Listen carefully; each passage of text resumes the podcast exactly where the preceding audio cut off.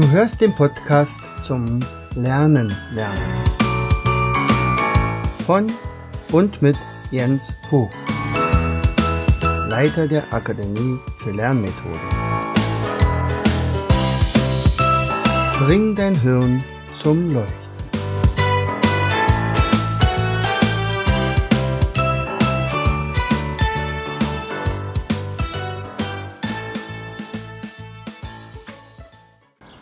Herzlich willkommen in Vogtis Podcast Show Bringe dein Hirn zum Leuchten.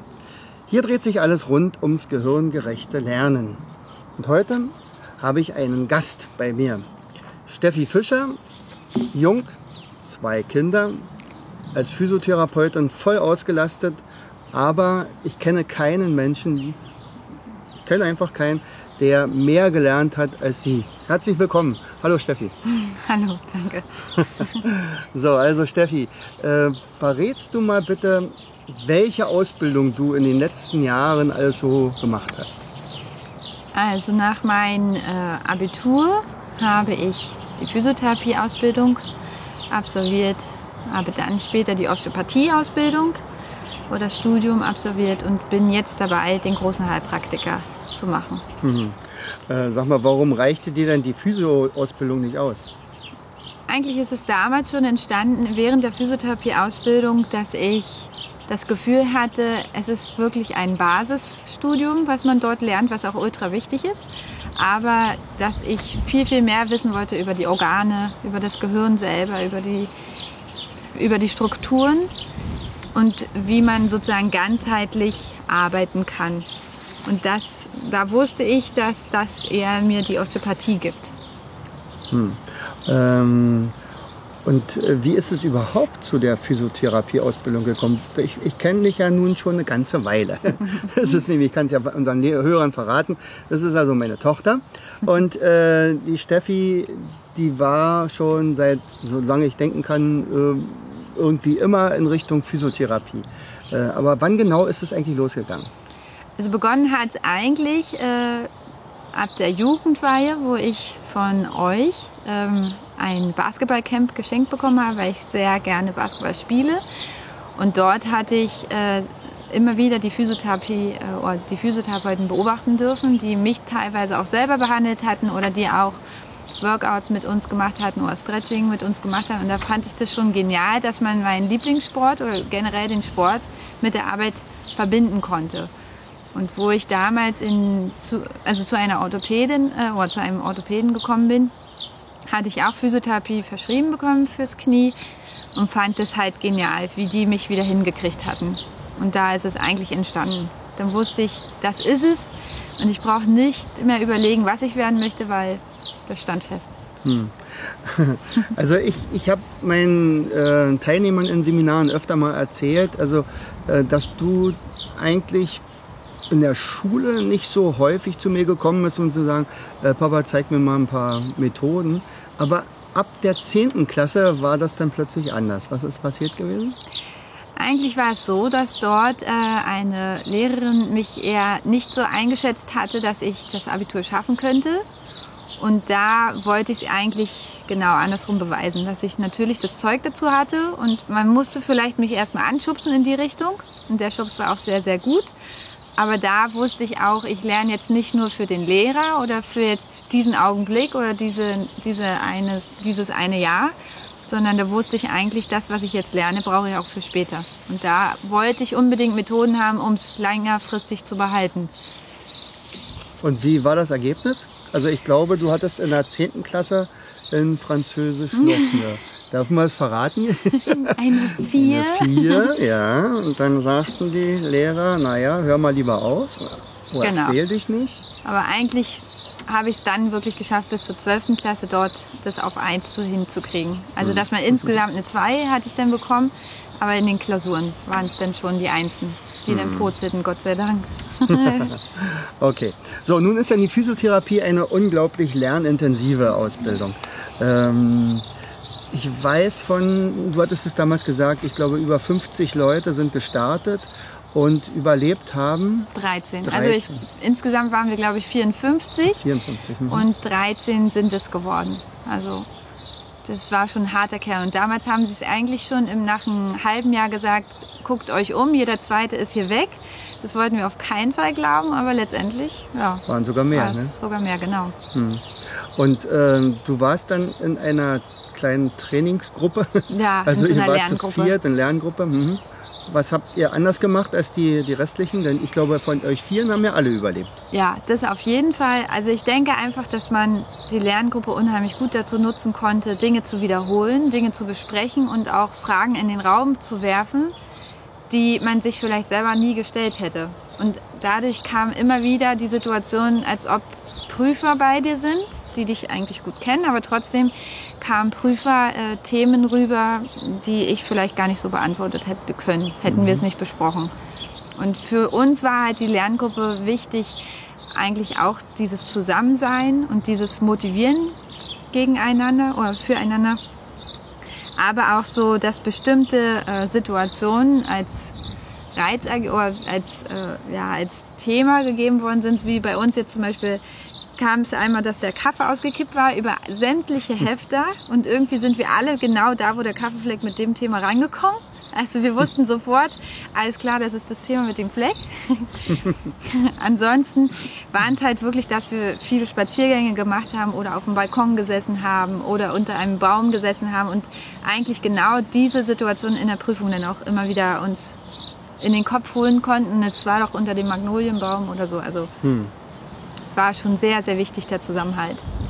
Ähm, könnte man auch sagen, ihr wart motivierter als die anderen?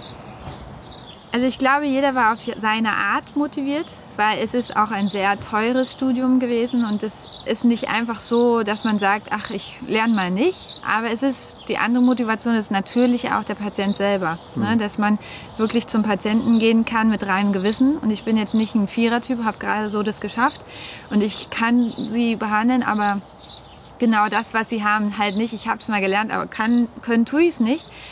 Und das ist eher andersrum gewesen bei uns, die Motivation, dass wir wirklich gesagt haben, okay, komm, also stell dir mal vor, wir kriegen so einen Patienten, auch wenn es vielleicht in 100 Jahren nicht kommt, aber genau davor wollten wir gewappnet sein. Also Mhm.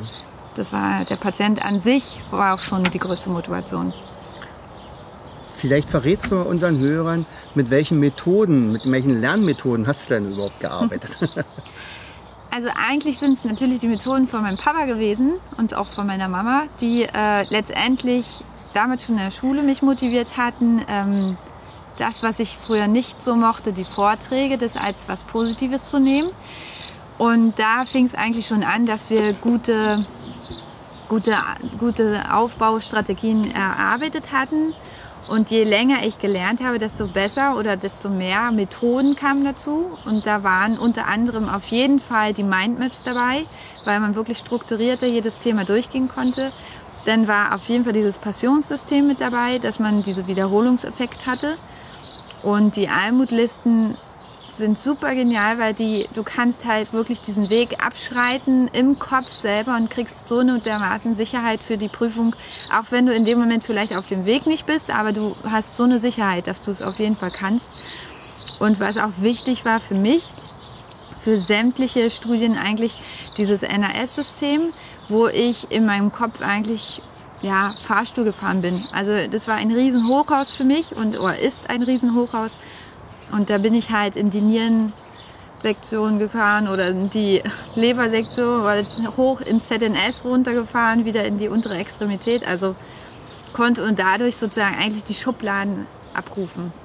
Ich glaube, das müssen unsere Zuhörer mal mitkriegen. Also du bist jetzt irgendwo Fahrstuhl gefahren und wenn die sagen, hä, was wie jetzt? Wo haben die, wo hat denn die junge Dame gelernt? Äh, Das ist ja metaphorisch gemeint, also so ein Hotel. Wie, wie ist das aufgebaut? Also eigentlich ist es äh, alphabetisch aufgebaut von A bis Z und jedes hat äh, seine Themen. Ne? Dass die oberste Schicht halt, wenn wir A bei Amerika waren, ja, dann sind es ganz bestimmte Mindmaps oder Themen bei mir gewesen und je nachdem, bei welcher Liste ich war, konnte ich das in jeden Fahrstuhl oder sozusagen in, jeden, in jeder Etage ablegen. Genau. Und ähm, wenn jetzt deine Prüfung äh, zu Ende ist, Was meinst du, wie lange wird das anhalten? Denn es gibt ja Studenten, die das sogenannte Bulimie-Lernen äh, praktizieren. Das heißt also, sie lernen drei, vier, fünf Tage vorher und ich wette, äh, schaffen sie sogar die Prüfung und kotzen sie dann aus, auf Deutsch gesagt. Ne? Und dann ist es dann auch meistens relativ schnell wieder weg. Also eigentlich habe ich das jetzt schon mitgekriegt, damals von der Physiotherapie zur Osteopathie, dass ich wirklich gedacht habe, Mensch, mal gucken, was so hängen geblieben ist in der Osteopathie. Und äh, habe da sofort mitgekriegt, dass sämtliche Muskeln, Bänder, Strukturen oder die Gefäße eigentlich noch relativ gut im Kopf sind, wo ich mich aber nicht darauf ausgeruht habe, sondern eher noch aufstocken konnte dadurch. Und da wusste ich, diese Lernmethoden, die ich da habe, die sind echt gut auch fürs Langzeitgedächtnis. Und da war ich super froh, weil man halt immer sehr traurig ist, wenn man früher gelernt hatte und man konnte es richtig gut in der Klausur zum Beispiel und man hat es echt ein Jahr später überhaupt nicht mehr auf dem Schirm gehabt, ist mit diesen Methoden echt deutlich besser gewesen. Und das habe ich mir zunutze gemacht und mit meinem Papa eigentlich auch, oder mit dir halt auch ja, äh, ausgearbeitet. Mhm. Und du hast ja auch mit diesem äh, Wiederholungsstempel gearbeitet. Ja, genau.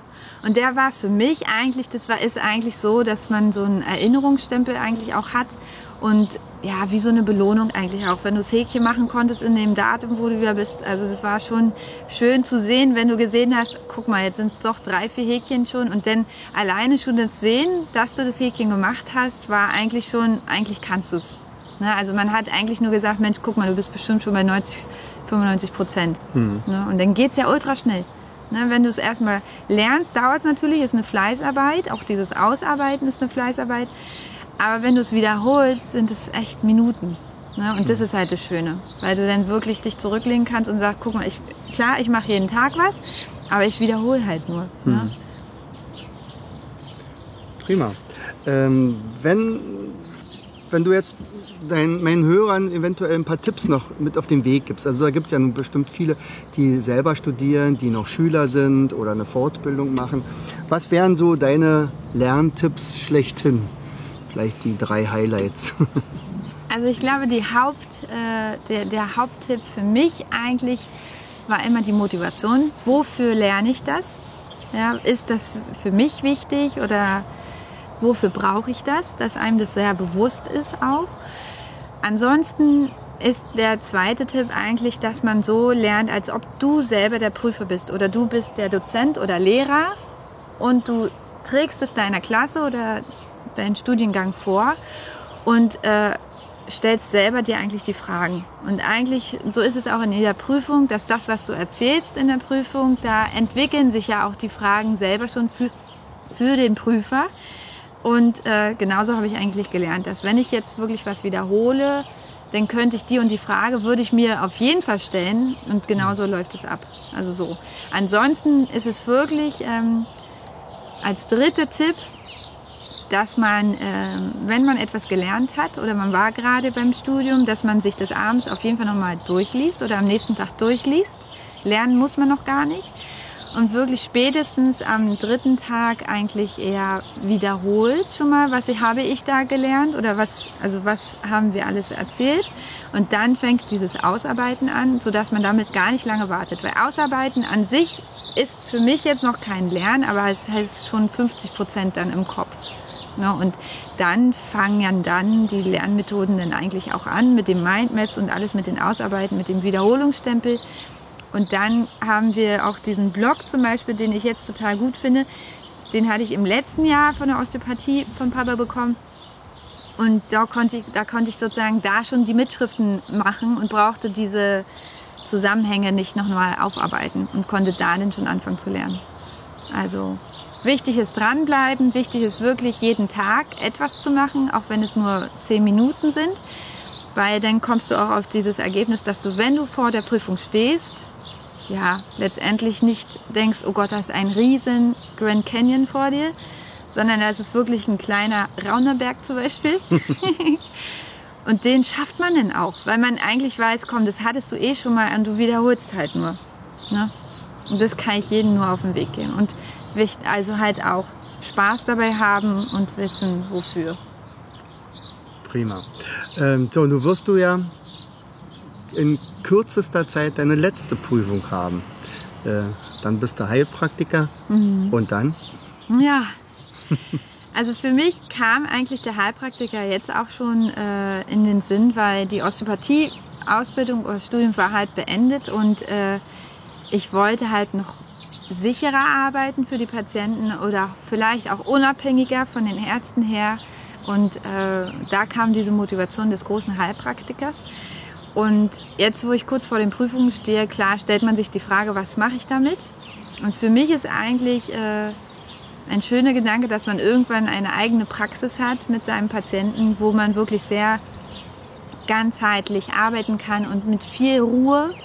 Und durch die Osteopathie-Ausbildung darf man sich auch diese Ruhe nehmen für die Patienten, dass man wirklich dreiviertel Stunden, Behandlungen macht, was so eine Ruhe ausstrahlt für den Patienten. Man hat die Zeit, man hat die Zeit, alles zu besprechen und da können auch Ereignisse oder Dinge von den Patienten purzeln und man kommt relativ zügig aufs Ergebnis. Als wenn man jetzt 20 Minuten Behandlungen hat für den Patienten, die für beide Parteien nicht so zufriedenstellend sind. Ne? Ja, dann also drücke ich dir die Daumen für deine letzte Ja, Prüfung. danke. Äh, die wirst du auch noch schaffen und zwar mit Bravour, da bin ich mir ganz sicher. Also herzlichen Dank und ähm, unseren Hörern nur noch mal auf den Weg genommen. Also ich hoffe, ihr nehmt euch das zu Herzen, was die Steffi hier gesagt hat. Also fangt nicht erst kurz vor der Prüfung an zu lernen, sondern macht das kontinuierlich, nutzt coole Lernmethoden. Äh, lasst, uns, lasst euch vielleicht sogar von uns helfen, aber in erster Linie seid motiviert und wisst, warum ihr studiert. Also bis dann, euer Jens Vogt. Du hörtest den Podcast Das Lernen lernen. Bring dein Hirn zum Leuchten. Von und mit Jens Vogt, Leiter der Akademie für Lernmethoden. Ich möchte dir heute als mein Podcast-Hörer etwas Besonderes schenken. Du erhältst meinen kostenlosen 8 Lektionen Online-Kurs, wie du in der Hälfte der Zeit ab sofort doppelt so viel lernen kannst. Schicke einfach dazu eine SMS mit Lernen, Leerzeichen, deine E-Mail-Adresse an die 71117. Kommst du nicht aus Deutschland, wähle die 0049 17 86 66 21 11. Gern lade ich dich ein, uns auf unserer Internetseite zu besuchen. Klicke einfach auf www.afl-jv.de. Bis zum nächsten Mal. Herzlichst, dein Jens Vogt.